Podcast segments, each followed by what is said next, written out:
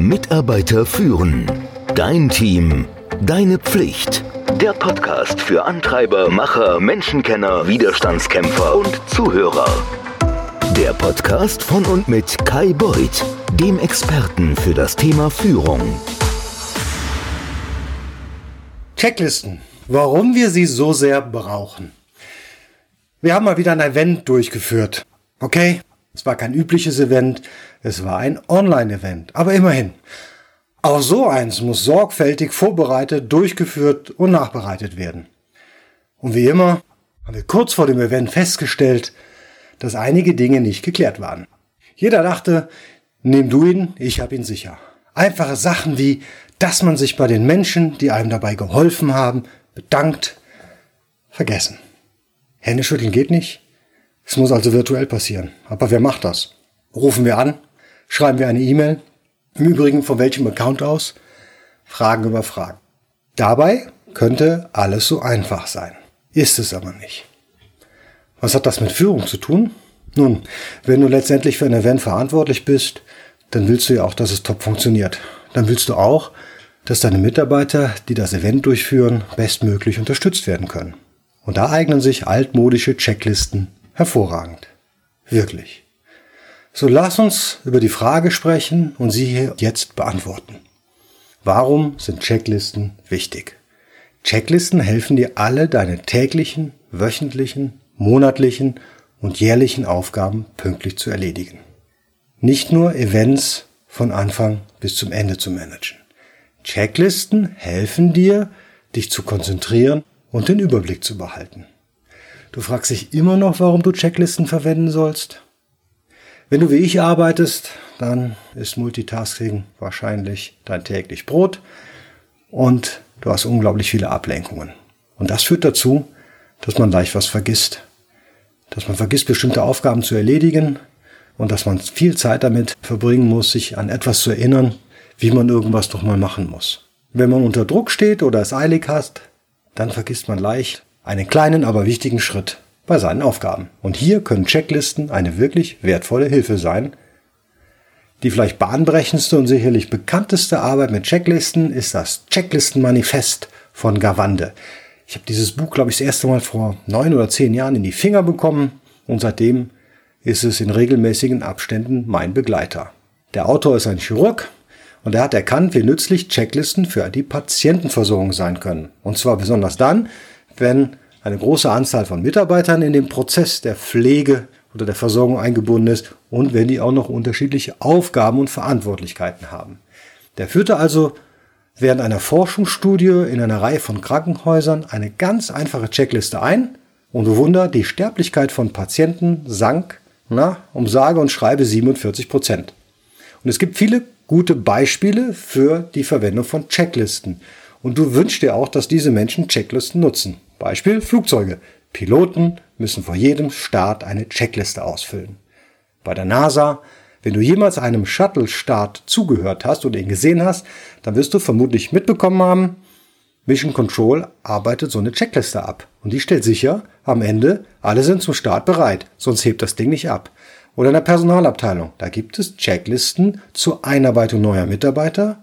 Und sicherlich hast du erlebt, es gibt auch Checklisten, wenn Mitarbeiter das Unternehmen verlassen, damit die auch alles haben und abgegeben haben, was sie sollen.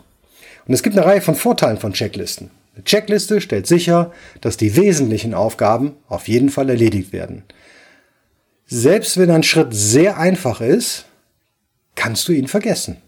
Checklisten stoppen auch diese gefährliche Kreativität deiner Kollegen, die glauben, dass sie alles besser drauf haben als derjenige, der sich den Prozess ausgedacht hat.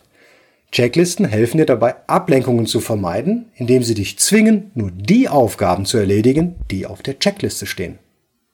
Checklisten befreien einen davon, sich an alle Schritte erinnern zu müssen.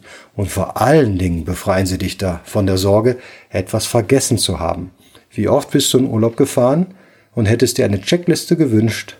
Habe ich das Fenster zugemacht? Ist der Herd aus? Checklisten können Zeit sparen. Wenn die Schritte einfach und in der richtigen Reihenfolge beschrieben sind, dann sind sie leicht nachvollziehbar und führen höchstwahrscheinlich zu viel weniger Fehlern. Dann wird keine Zeit verschwendet, um die Probleme zu beheben. Und Sie tragen auch dazu bei, dass so Fragen wie, was soll ich als nächstes tun, vermieden werden, da die Checkliste ganz einfach sagt, was du als nächstes tun sollst. Sie sorgt für Disziplin und für Konsistenz. Und je nachdem, was deine Firma so macht, kann Leben davon abhängen, ob der Prozess korrekt abgeschlossen wird. Die Verwendung von Checklisten kann dir also helfen, wenn etwas schief läuft. Denn sie liefert den Nachweis, ob ein bestimmter Schritt abgeschlossen wurde und dann weißt du, wo du zukünftig ansetzen musst. Checklisten können die Produktivität verbessern. Es gibt etwas, das Menschen zufriedenstellt, wenn sie Punkte auf einer Liste abhaken.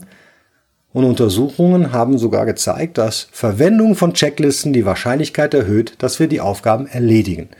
Du kennst sicherlich auch das gute Gefühl, wenn du glaubst, etwas abgeschlossen zu haben. Und da gibt es zwei Arten von Checklisten. Die Read-Do, also man liest jeden Schritt der Aufgabe und führt sie dann der Reihe nach aus, wobei man sie nach und nach abhaken kann und dann die Do Confirm, also andersrum. Du führst eine Reihe von Schritten der Aufgabe aus dem Gedächtnis aus, bis du an einen definierten Punkt kommst und an dem gehst du dann die Checkliste durch und bestätigst, dass du jeden Schritt gemacht hast. Wie erstellt man so eine Checkliste? Naja, erstens, du beginnst mit den Bereichen, in denen du Probleme mit den regelmäßig durchzuführenden Prozessen hast. Zweitens, du vergewisserst dich, dass die Checkliste sich auf die wichtigsten Dinge konzentriert, die getan werden müssen, damit die Aufgabe erfolgreich ist. Drittens, kein einziger Punkt auf der Checkliste soll verhandelbar sein. Was heißt das? Eine Checkliste kennt nur Ja oder Nein. Alle Punkte müssen eindeutig sein. Ein Jein hindert dich, mit der Liste voranzukommen und das stoppt dann den Prozess. So funktioniert eine Checkliste, die von Piloten verwendet wird. Sie stellt sicher, dass jeder angekreuzte Punkt zur Flugtauglichkeit beiträgt, bevor die Piloten die Liste weiter durchgehen. Als Passagier möchtest du nicht, dass das Flugzeug startet, wenn nicht jeder Punkt auf dieser Checkliste als flugtauglich bestätigt wurde. Stell dir also vor, der Pilot würde einen Punkt als vielleicht in Ordnung oder konnten wir nicht überprüfen markieren. Das möchtest du nicht. Teste die Checklisten, um sicherzustellen, dass sie auch die Ergebnisse liefern, die du haben willst. Und glaub mir, es ist sehr wahrscheinlich, bei der ersten Erstellung wirst du Dinge einfach vergessen. Verwende kurze, präzise, leicht verständliche Beschreibungen der Aufgaben. Und mach's kompakt, möglichst nicht mehr als eine Seite. Mach's benutzerfreundlich, füge am Ende so ein Kästchen ein, wo man Haken reinmachen kann. Stetig überprüfen, um zu schauen, stimmt die noch oder muss die überarbeitet werden. Dann kannst du es machen mit Word, Google Docs, Pages oder mit Excel, Sheets, Numbers. Das ist super, wenn du die immer wieder ausdrucken möchtest. Du kannst aber auch solche Produkte nutzen wie Google Tasks oder Microsoft To Do oder ähnliche Anwendungen zur Aufgabenverwaltung auf einem Laptop oder Smartphone. Das ist natürlich, wenn man lieber mit digitalen Alternativen als zu Papierchecklisten arbeitet. Ich persönlich arbeite sehr gerne mit Clear auf meinem Smartphone. Und um nochmal auf das ganz am Anfang erwähnte Online-Event zu sprechen zu kommen. Wenn wir das alles, was ich hier geschrieben hätte, berücksichtigt hätten, dann wären wir nicht plötzlich in brutale Hektik ausgebrochen, um alles, was wir vergessen haben, irgendwie gerade zu ziehen. Und wie immer war es gut, dass es eigentlich keiner gemerkt hat. Bitte Teile mir deine Meinung zu diesem Post. Sag uns deine Erfahrung. Schreib mir, wenn du Fragen hast, wenn irgendwas nicht funktioniert. Du kannst das in unserer LinkedIn-Gruppe machen. Du kannst mich auch direkt anschreiben, ganz wie du möchtest. Wenn dir dieser Podcast gefallen hat, dann freue ich mich natürlich riesig darüber. Wenn du regelmäßig diesen Podcast hören möchtest, kannst du dich gerne meiner Seite mitarbeiterführen mit ue.com für den Newsletter anmelden.